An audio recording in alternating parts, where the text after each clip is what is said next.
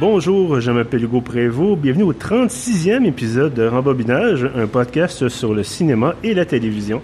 Édition très, très, très, ben en fait, il y a beaucoup de traits, évidemment, très spéciale, voilà, de ce podcast aujourd'hui, puisque nous enregistrons en direct du Cinéma du Parc, euh, qui est gracieusement accepté de nous accueillir dans ses locaux. Alors, euh, merci Cinéma du Parc. Euh, ensuite, édition spéciale, oui, parce que je suis bien entendu avec mon collaborateur et ami Kevin Laforêt. Salut Kevin. Salut Hugo. Euh, ce qui est spécial, bien évidemment, outre le fait qu'on a tous les deux porté un masque pour la durée de l'épisode, euh, c'est qu'on est enfin installés dans la même pièce. Je pense qu'on est, on est quand même le souligné depuis deux ans qu'on se parlait via Internet, en fait un an et demi, évidemment depuis le- les événements. Euh, donc, on n'est pas encore rendu à prendre une bière en parlant d'un film avec des gros bras et des explosions. Mais euh, je pense que c'est un excellent début. Donc, très content de te voir, mon cher. Euh, donc, bon, on s'excusera peut-être un, un léger bruit de fond, comme on disait au cinéma du parc.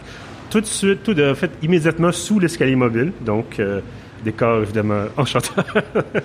non, mais bref. Ça on- crée de l'atmosphère. ça crée de l'atmosphère, effectivement. On- on- Il y a une petite odeur de main soufflée. Euh, bien évidemment, vous ne pouvez pas le sentir parce que c'est un podcast, mais bref, ça sent le popcorn. On est au cinéma. euh, on a du plaisir. On est très content d'être là. Évidemment, très content de vous faire vivre ça avec nous. Euh, de quel film est-ce qu'on parle aujourd'hui, Kevin? En plus, on a choisi un vraiment, selon moi, un vraiment bon film euh, qui joue en ce moment au cinéma du parc, c'est-à-dire Pig. Oui, effectivement, Pig de Michael Sarnowski, son premier film d'ailleurs, tout premier film. Euh, je voir, ben, je suis allé voir un peu sa notice biographique sur Wikipédia et il n'y a rien. Il Y a rien du tout, Il n'y a rien du tout.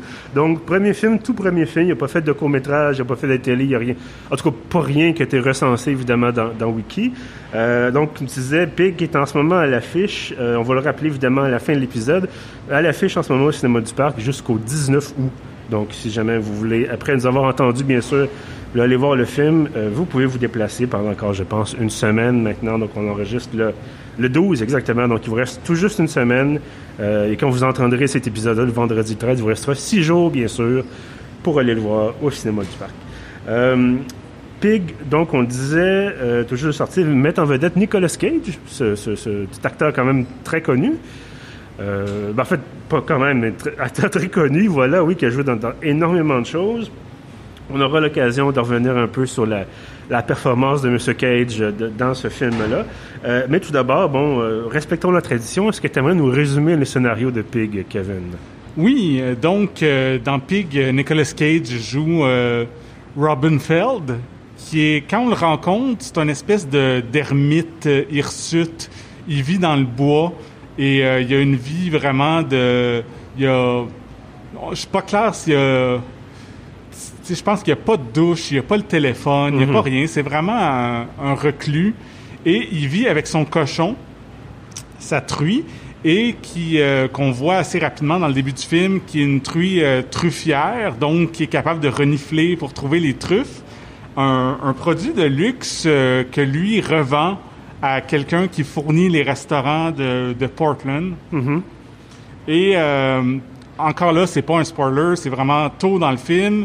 Son cochon se fait kidnapper et tout le reste du film, c'est lui qui s'en va en ville euh, pour essayer de retrouver euh, sa truie. Et euh, ce qui est intéressant, c'est que quand on écoute, euh, quand on, on entend cette prémisse-là, on se dit ah ok, c'est un film de vengeance, c'est un espèce de John Wick. Euh, Nicolas Cage va être euh, super exubérant, puis il va tuer plein de monde, puis ça va être euh, quelque chose d'un peu euh, drôle, intense, tout ça. Mais c'est pas du tout ça finalement à quoi on a droit. Non, effectivement. Puis bon, encore une fois, on va éviter de vous donner trop d'informations pour le film, euh, justement parce qu'il est encore à l'affiche. Mais c'est ça. J'écoutais le début du film comme toi. Je me disais, bon, ben, justement, là, il se fait agresser, il se relève, il a la tête en sang, tout ça. Euh, puis bon, tout le long du film, il a l'air un peu, justement, il a l'air de quelqu'un qui vit dans le bois. Il a pas, il a pas pris de douche, il a pas, il s'est pas soigné, quoi que ce soit. Euh, puis j'ai dit, bon, ben, il va, justement, il va aller tabasser des gens, il va, euh, il va sortir son vieux réseau de contacts, de dire, bon, ben, il va menacer des anciens, des anciens amis ou des anciens ennemis en disant, où est mon cochon, je veux de l'information, non, non. Et c'est, en fait, c'est pas ça du tout. Et donc, on a quelque chose complètement différent que je trouvais fort intéressant. Euh, et je- pense, bon, encore une fois, en évitant de, de trop donner d'informations sur le film, mais c'est un film sur euh, je, dirais l'amour filial, peut-être? Je sais pas si tu es d'accord avec moi là-dessus. Tu veux dire par rapport à son compagnon non, ou mais par rapport à son cochon? Le, film en général, c'est un film sur l'amour filial que, bon, lui, évidemment, on voit qu'il y a une relation pas dire, évidemment, c'est pas amoureuse, mais il y a une relation avec son, son, cochon, c'est-à-dire il l'apprécie, il vit avec lui dans sa, dans sa cabane, donc tout ça. Euh, c'est pas un simple animal de, de, travail, c'est un compagnon. Et euh, à travers le film, donc, il y a des autres personnages qu'on va rencontrer, il y en a plusieurs qui, euh, dans ce contexte-là, ont des relations plus ou moins fonctionnelles avec des membres, des proches, des membres de la famille. Et donc, on, en fait, c'est ça, c'est une exploration d'une série de relations euh, familiale ou filiale. C'est un peu ça. Le oui, oui, je comprends ce que tu veux dire. Euh, c'est moi, j'ai pas de cochon chez moi, mais j'ai deux chiens. Et tu sais, c'est à, part ma femme, c'est les, les, êtres les plus importants dans ma vie. Puis tu sais, dans la première partie du film, quand on voit Nicolas Cage avec son cochon, puis on sent vraiment cet amour-là. On sent que c'est comme euh, le seul être vivant qu'il a dans sa vie. Euh, c'est vrai que il y a des gens qui disent ah c'est juste des animaux, mais c'est pas vrai. Quand, mhm. quand euh, tu vis vraiment 24 heures sur 24 avec euh, que ce soit un chat, un chien, un cochon, c'est super important. C'est un vrai amour. C'est vraiment euh, c'est une présence qui est réconfortante en quelque chose, en quelque part. Oui, absolument. Puis c'est pas pour rien que les gens ont des animaux de compagnie depuis des, milliers d'années. C'est qu'il y a disons, il y a un plus, pas au début, évidemment, c'était pour, bon, garder la grotte, puis manger les souris qui, qui, qui, bouffaient les récoltes, mais là, on est, on est passé à autre chose depuis quand même un certain temps. Euh, avant qu'on parle comme tel du film, puis on, en a, on a échangé un peu là-dessus avant, tout à l'heure, avant d'enregistrer. Euh, je disais à quel point, selon moi, ce film-là, que j'ai trouvé très bien quand même, j'ai bien aimé mon expérience, mais à quel point je trouvais que ce film-là, du fait que c'est un bon film, du fait que Nicolas Cage joue bien, faisant en sorte que par rapport à ses précédents films, où euh, peut-être pas nécessairement de la faute de M. Cage mais de la faute du scénario, de la faute de, la façon dont c'est tourné, fait en sorte que c'est des, des, séries B, c'est des navets, c'est pas tous, pas tous des navets, mais bref, c'est rarement des, des, des chefs-d'œuvre. Et là, on se retrouve dans un film qui est bien, qui est bon, et là, soudainement, la différence est tellement importante qu'on a l'impression que là, soudainement, on a quelque chose d'extraordinaire entre les mains, alors que, selon moi, un bon film, mais qui est pas qui est pas la, huitième merveille du monde finalement. Là. Ben, là-dessus, moi, je suis pas tout à fait d'accord. Moi, je trouve que c'est un film merveilleux et extraordinaire. Je dirais même que en, cette date de, on te disais quoi, le, 12 août. Le 12 août. 12 août, c'est mon film préféré de l'année jusqu'à maintenant.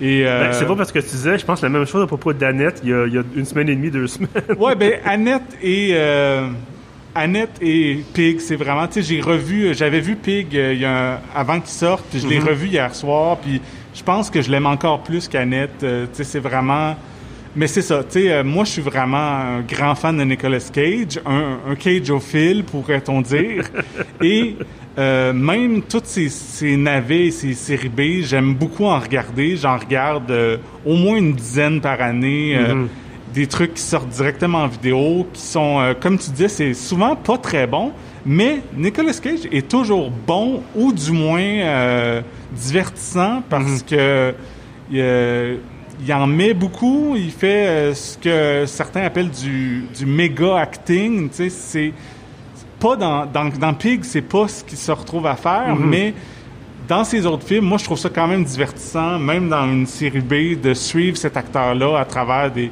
des trucs étranges, euh, des fois un peu cultes et tout ça. Mhm. Euh, mais ce que je suis d'accord avec toi, c'est le contraste qu'il y a entre Pig et tous ces films-là qui sont euh, plus ou moins bons ou même carrément mauvais. Là, on a enfin un film à la hauteur de son talent mhm. ou que euh, puis c'est pas juste moi qui le dis, c'est comme la majorité des critiques, entre autres américains, euh, considère que c'est euh, un des très bons films de 2021. Et euh, je ne sais pas si on va se retrouver même à voir Nicolas Cage aux Oscars l'année prochaine, mais c'est pas impossible. Ben, c'est sûr qu'en même temps aussi, il y a tellement de films qui ont été repoussés, retardés. Le, calendrier de sortie traditionnel est complètement changé, évidemment, à cause de la, pandémie. est-ce que, bon, est-ce que Cage mériterait l'Oscar pour ça? Je curieux de voir les autres films qui sont en compétition pour, par exemple, meilleur acteur et ainsi de suite. Euh, probablement que pour meilleur rôle d'un type qui clairement aurait gagné peut-être à prendre une douche avant de, de partir dans sa quête de, de, de, de retrouver son cochon, je pense que oui, il mériterait. Parce que je m'excuse, le personnage est intéressant, les, les interactions sont intéressantes, j'ai aimé le scénario, mais c'est peut-être moi, c'est peut-être moi qui, qui, qui, se fait vieux. Euh, mais j'étais là puis je me dis, prends, prends une heure, prends ta douche, soigne tes, blessures parce que bon, il s'est un peu tabassé. Soigne tes blessures, change de linge, t'as l'air de pas avoir pris de douche, ça doit sentir le, le, le, maudit. Puis après ça, tu peux ça va convaincre davantage les gens de t'écouter peut-être, plutôt que de regarder un petit peu qu'un air de, mon Dieu, qui est cette, cet inquiétant personnage, qui est cette personne qui, dégage un, un, arôme un peu... Euh, ouais, mais moi, de la façon dont je l'ai vu, c'est que c'est comme... C'est quelqu'un que qui a comme abandonné, mm-hmm. qui s'est retiré de la société, qui se fout du monde entier, et même... Euh, ça devient littéral, tu sais, quand il se fait justement blesser, tabasser, tout ça, à quelques reprises. Puis là, il, est tout ensanglanté, puis il nettoie même pas euh, mhm. ses blessures, puis il continue de déambuler. un peu... en tout cas, rendu là, c'est parce que pourquoi tu t'accroches à ce moment-là si il n'y a plus rien qui t'intéresse? Pourquoi est-ce qu'à ce, moment-là, puis je suis pas en train du tout de faire la promotion du, du suicide, c'est pas ça la question, mais effectivement, il dit bon, il n'y a plus rien qui l'intéresse, il n'y a plus rien qu'il trouve, qu'il considère comme étant important, mais je dis, à part son cochon, peut-être. Ben, c'est ça, justement, c'est à ça qu'il s'accroche. sais, on parlait tantôt beaucoup de l'importance d'un animal de compagnie. Lui, justement, toute sa quête dans, dans le film, c'est de retrouver son cochon parce que c'est la seule chose qui mhm. lui reste, c'est le seul amour, le seul réconfort qu'il a dans sa vie. Et euh, tout le reste, c'est pas important. Les gens qu'il rencontre, il va dans des grands restaurants, il voit euh, des chefs euh, populaires, tout ça, puis pour lui, c'est, il s'en fout, il a pas mhm. besoin de les impressionner. Lui, il a, il, a, abandonné la game, comme on dit. Oui. justement, film de film de bouffe un peu finalement, parce que bon, évidemment, ça parle d'un chef, ça parle de truffes, ça parle de. Qu'est-ce que tu as pensé de l'importance qui est accordée à la nourriture dans ce film-là? Ben, euh, moi, j'ai trouvé ça super intéressant. C'est pas, je dirais pas que je suis un grand foodie qui court les restaurants 5 étoiles, mais comme tout le monde, j'aime manger, j'aime aller au mhm. resto, tout ça.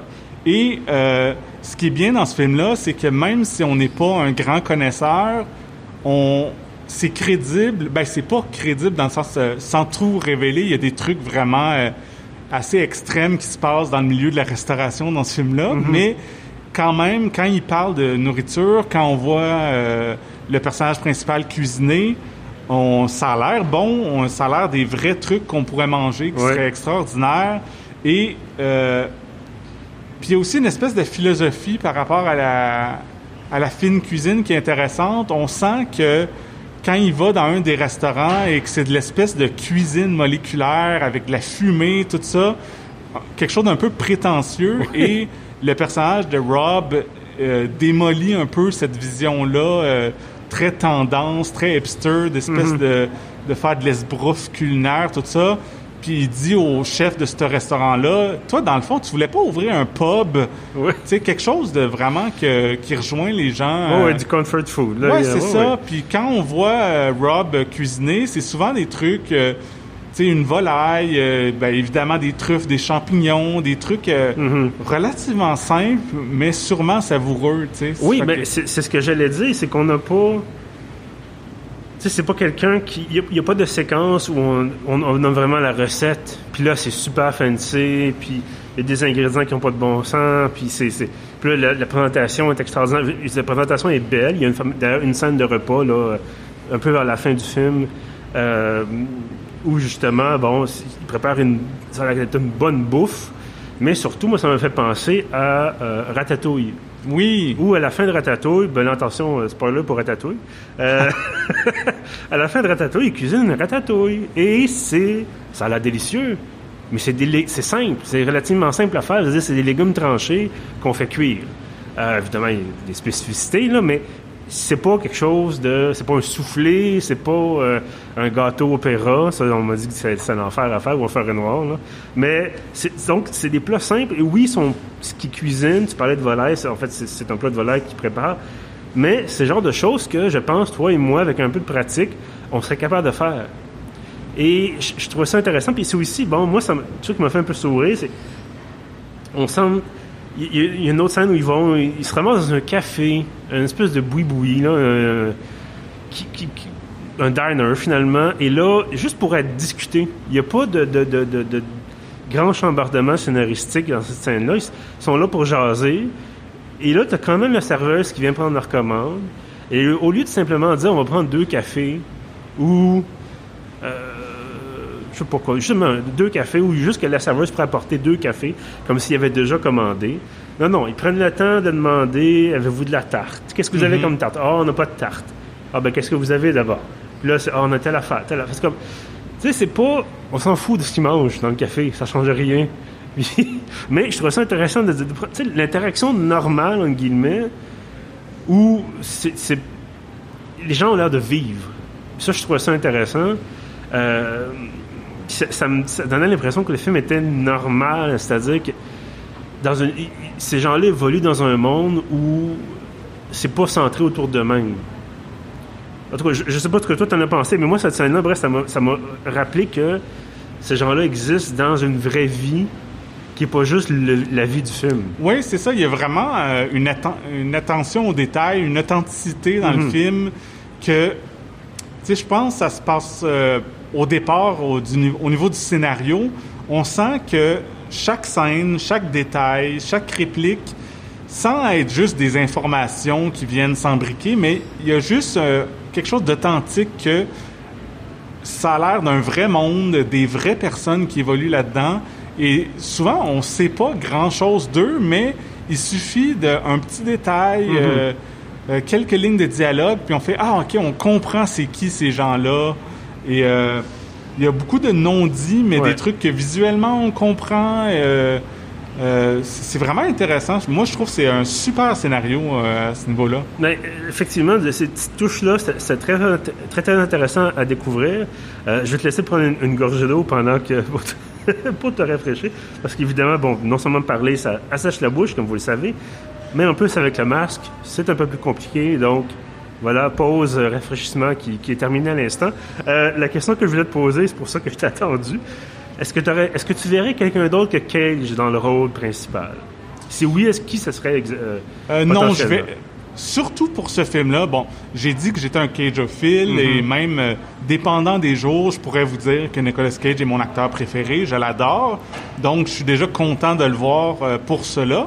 Mais particulièrement pour Pig, ce que j'ai trouvé, euh, puis euh, Nicolas Cage en a parlé dans une entrevue qu'il a fait récemment, qui s'identifiait au personnage de Robin Feld, qui est, comme on disait, un peu... En fait, je pense qu'on n'en a pas parlé encore, mais euh, lui, c'est un ancien grand chef cuisinier, une vedette culinaire, que Ouais. pratiquement légendaire à Portland et sûrement dans le reste des États-Unis, que euh, il s'est retiré, comme on, ça, on en a parlé, il est devenu un ermite, tout ça. Puis Nicolas Cage faisait le parallèle que lui, dans les années euh, 90, début 2000, c'était une superstar à Hollywood qui jouait dans des gros films d'action, des blockbusters, des films de Disney, tout ça. Puis que, pour différentes raisons, mais assez quand même consciemment, il s'est éloigné des projecteurs un peu. Bon, OK, te- toi tu dis, ah, ça donne des navets, des séries B, tout ça, mais je pense que peut-être que dans sa vie à lui, c'est quelque chose qui avait besoin d'être moins le centre d'attention, d'être. Il continue de, jouer, de jouer. Il fait, mettons, euh, je sais pas, 3, 4, 5 films par année. Il en fait vraiment beaucoup. Mais c'est pas lui qu'on retrouve tout le temps à la une des magazines, dans toutes les talk shows, dans les tapis rouges. Il fait un peu. un- C'est un peu une espèce de. De, il est un peu dans sa vie sauvage, dans le bois, il fait sa petite affaire. puis- Donc, je trouve que c'est super intéressant de voir euh, le parallèle entre le personnage et Nicolas Cage qui le joue. Et euh, il y a un moment donné, un- euh, quelques lignes de dialogue que quelqu'un il dit, je paraphrase, mais sais, avant, ton nom voulait vraiment dire quelque chose. Ouais. Sais, tout le monde te connaissait, tout le monde te, te respectait, puis maintenant, tu veux plus rien dire. euh, tu sais, c'est fini, t'existes plus, ou quelque chose Mhm. du genre. Puis, tu sais, je, je, je- je voyais que euh, des échos avec euh, ce que certaines personnes disent justement de Nicolas Cage. Ah, il fait... Il fait juste des séries B, il fait des mauvais films, sa carrière est finie, Ben, mais... je, je pense pas que sa carrière soit finie. Je pense que il a prouvé peut-être ce qu'il avait à prouver. Il a, dit, il a fait des blockbusters. Bon, The Rock qui me vient en tête, mais évidemment, il Mhm. n'a pas fait que ça. Euh, mais il a fait aussi de- d'excellents films. Adaptation, c'était extraordinaire. Euh, le marchand, le film où il joue un marchand d'armes, là. euh, Euh, Lord of War, Lord of War, ouais. ça aussi, c'était très très bon. Je pense que c'est lui qui faisait Weatherman, ça se peut-tu? En tout cas, bref, il a fait ouais. des, des films comme ça où c'est des, des- des films très profonds. Il y, a, une réflexion intéressante là-dedans. C'est vraiment, il y a un jeu d'acteurs, tout ça, un bon scénario. Puis bon, peut-être qu'il s'est dit, ben écoutez, moi j'ai fait. Je pense que. Peut-être qu'il se dit pas ça non plus. Il, il est pas avec nous, là, mais. euh, peut-être qu'il s'est dit, bon, ben j'ai fait, j'ai atteint ce sommet-là. J'ai plus besoin nécessairement de travailler autant parce que financièrement je suis à l'aise, tout ça. Bon. Ou tout simplement que j'ai des besoins qui sont moindres, fait que j'ai pas besoin de faire 35 millions par année. Puis j'ai envie de m'amuser peut-être un peu à faire des films comme Willy's Wonderland où il détruit des mascottes. Euh, donc, ultimement, c'est peut-être ça aussi. Je veux dire. Ben, je euh, pense aussi c'est que les films qui fait les euh, les films directs en vidéo, ouais. c'est des films avec des vraiment petits budgets que moi je suppose qu'il y a une liberté totale. Mhm. Tandis que dans l'entrevue que je parlais tantôt, euh, quand il fait une super production de 200 millions de Walt Disney, euh, il y a plein de producteurs, il y a plein de gens du studio qui peuvent dire ah il faudrait que ça soit comme ci, comme ça. Il y a, il y a, il y a des obligations qui viennent avec ça, Mhm. le- la campagne de marketing, tout ça, que sûrement quand il fait un- une série B qui a coûté, je sais pas, euh, 2 millions, qui sort direct en vidéo, lui, il y a personne qui dit ah voici comment tu dois jouer, Ouais. voici après la sortie du film, voici euh, faut que tu ailles à Jimmy Fallon, faut que tu fasses ci, ben non, c'est c'est pas ça du tout euh, la dynamique là. Mais je repensais à la question que je t'ai posée, qui tu verrais à la place de Cage, puis je me suis posé la même chose, me suis demandé la même chose, et je me disais, c'est drôle, moi je pensais à Mickey Rourke, mais qui lui aussi a un Ouais. parcours de, de, de- justement où il, il était connu, puis après ça il est tombé un peu dans l'oubli, puis il est revenu avec le, le, le lutteur, je pense que c'est ça le nom du Oui, film. oui, The Wrestler, The Wrestler, c'était qui était- c'était un peu l'équivalent. Ben, c'est ça, c'est un peu l'équivalent de, type qui revient un peu à l'avancée, mais qui, qui est magané par la vie, puis qui, qui- qui a eu de la difficulté, tout ça. Euh, bref, non, effectivement, c'est pas un film de jeune premier. Euh, ça marcherait pas. Ça, ça fonctionnerait pas du tout. Ça prend quelqu'un d'un peu, justement, un peu, un peu fatigué, un peu vieux. Euh, puis bon, il y a du maquillage aussi sans doute là. Je trouvais qu'il avait l'air un peu, euh, pas un gars qui vit dans le bois, il avait l'air de quelqu'un qui, qui, mange plus qu'à sa faim, mais bon, c'est ça. ça- Non, c'est ben, on le de- voit, on le voit cuisiner, oui. tout ça. Ah non, mais il mange euh, bien, mais ce que je veux dire, c'est que c'est pas dans le bois. Oui, il se fait livrer des choses, mais probablement qu'il se beau pas la face de, de gâteau. Non, de- non. Ça doit être une vie assez rude quand même, de, justement, de ne pas avoir de commodité, de ne pas avoir de. Bref. euh, Est-ce qu'il y a des choses qui, euh, qui t'ont déplu dans le film, peut-être? Euh, non, franchement, j'ai j'ai pas de points négatifs. Puis, mais euh, tantôt, on mentionnait le- un épisode récent sur Annette qu'on Oui. a fait, ben, le, le dernier, je crois. Mhm, le précédent, oui. Et que mon point, mon bémol là, par rapport à, à Annette, c'est que ça dure quelque chose comme 2h20, tout ça. Oui. Puis je trouve que c'est important de mentionner que justement, Pig, ça, c'est un film qui dure Une heure et demie. 90 minutes Oui. et il n'y a pas une scène de trop, il n'y a pas une réplique de trop, il n'y a Mhm. pas un plan de trop, c'est vraiment... Ça aurait pu être un film de deux heures et plus, tout ça, de vraiment s'installer puis d'aller plus profondément dans tout, mais c'est pas nécessaire. Moi, je trouve que... euh, tu sais, je dis pas que tous les films doivent durer 1h30, mais j'aime ça quand même de voir un aussi bon film Mhm. qui fait, regarde, je raconte mon histoire, je présente mes personnages, puis là, après une heure et demie, ben j'ai fait le tour, c'est correct, j'ai pas besoin de, de me donner une importance de- de- avec mon film de 2h30 ou peu importe.